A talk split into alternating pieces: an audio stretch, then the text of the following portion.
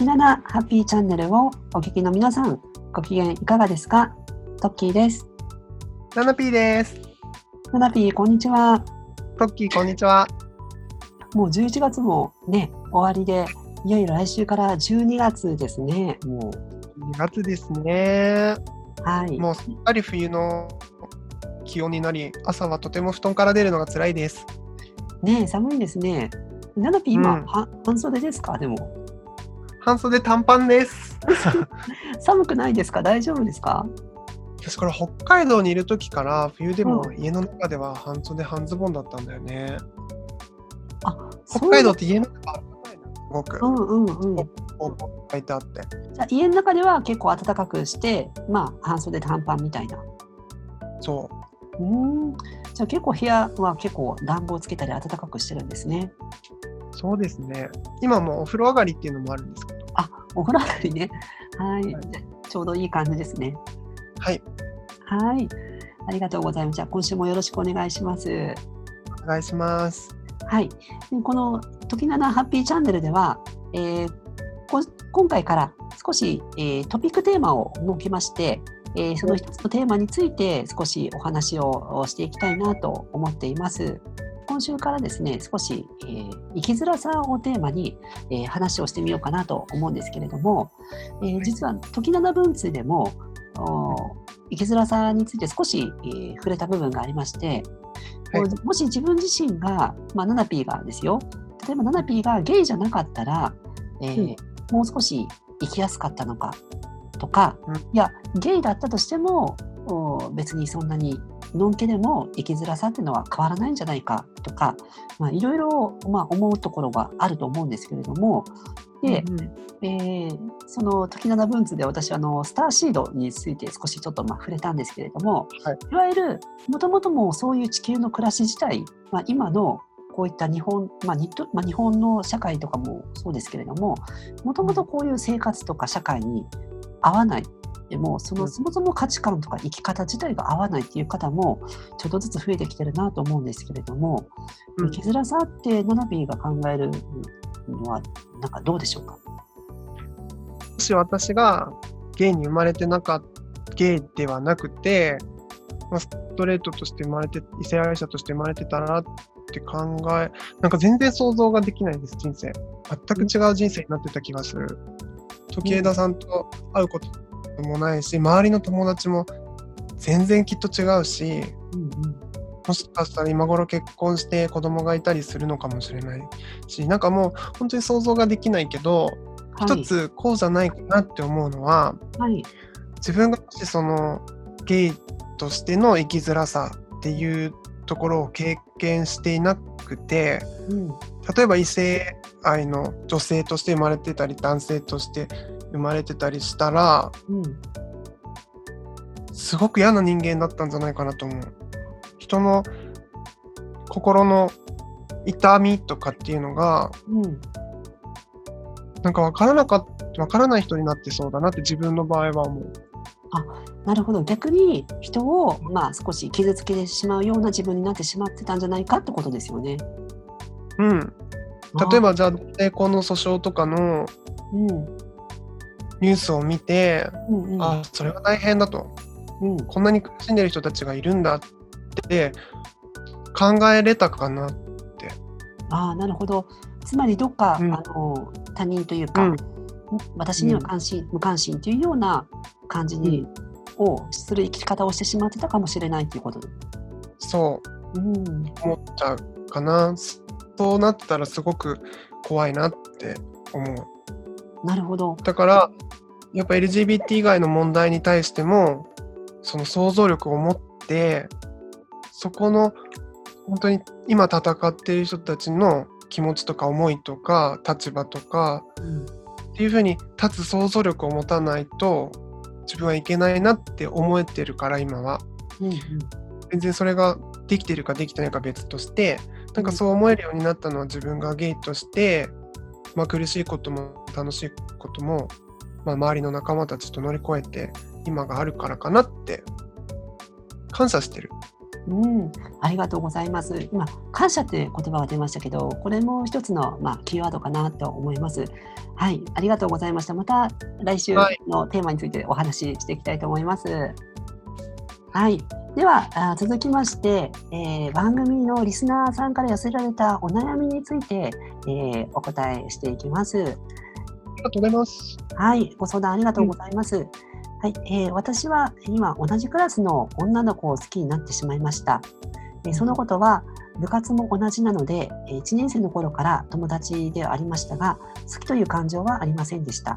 しかし、今年同じクラスになったことをきっかけに、前よりも2人で話す時間が増えたり、笑い合う時間が増えました。好きという感情が芽生えたのは、ボディタッチをされたり、顔の距離を近づけられた時に胸がドキドキしました。その時はそこまで深く考えていませんでしたが、その後も何度もボディタッチをされるたびに好きという感情が芽生えてきました。うん今今ではその子が他の人と楽しそうに笑っているのを見ると嫉妬してしまいます。うんですが、その子は私のことを普通の友達としてしか思っていないのではないかと考えると辛いです。もし叶うならば付き合いたいですが、自分的に相手の気持ちがわからないままでは動くに動けないままでいます。何か相手の気持ちを確認するいい方法だったり、こういうシチュエーションの場合どうしたらいいでしょうか？ということですね。うん。はい。まあ、これまであまり、えーこう親しくなかった人と急にこう関係が進展するっていうのはよくあるケースですよね。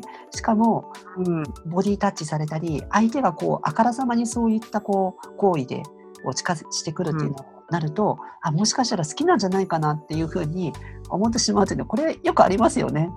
あるよね。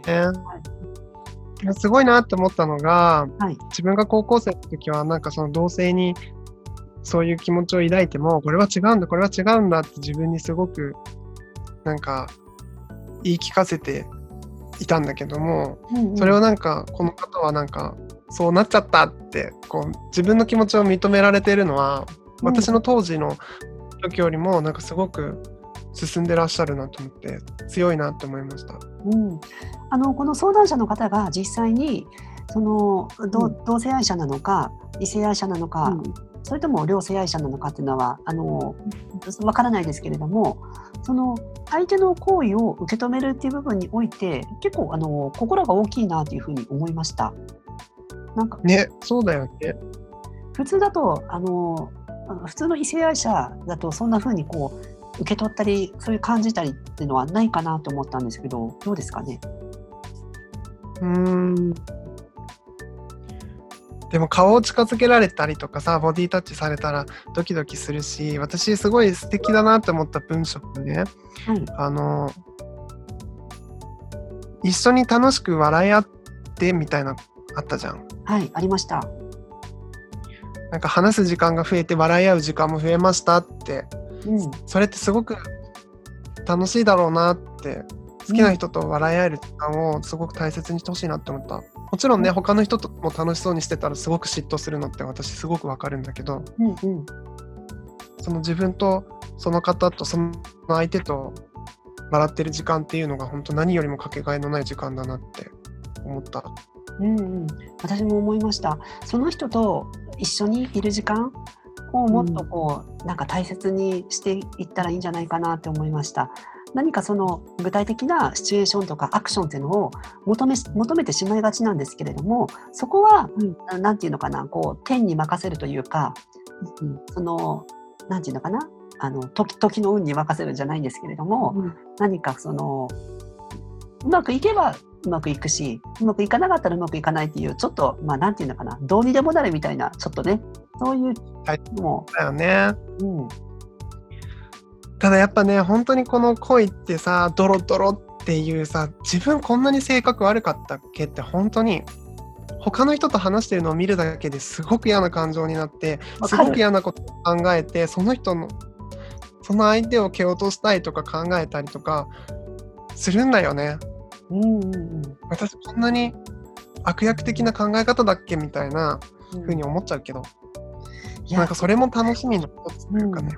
まあ、特にこういう10代とか若い時の恋愛って、まあ、そういうのが結構如実に現れますよね。そういったこう本気だから。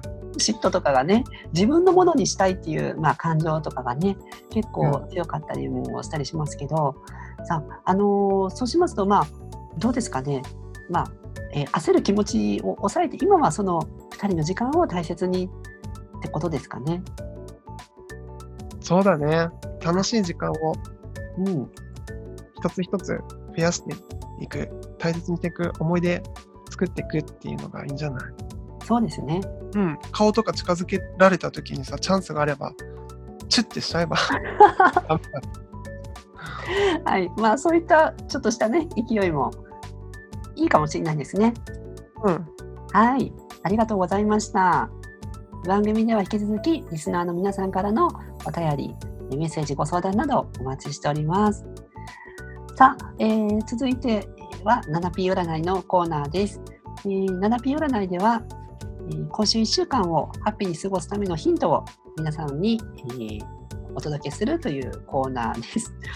さて、えー実は11月の今週、えー29日日曜日から12月5日土曜日までの今週1週間の占いになります。で、なんと11月30日にまた満月がやってくるんですね。で、私が愛読しているある手帳の本によると、二者択一を迫られそう、ハートが赴く方をというふうにコメントが書いてました。はい。なんかひらきひらめきましたでしょうか、ナナピー。うん。二者択一ってなどういう意味なんだろうね。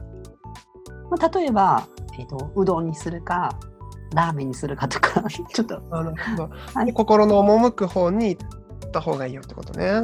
そうそうそう。なるほど。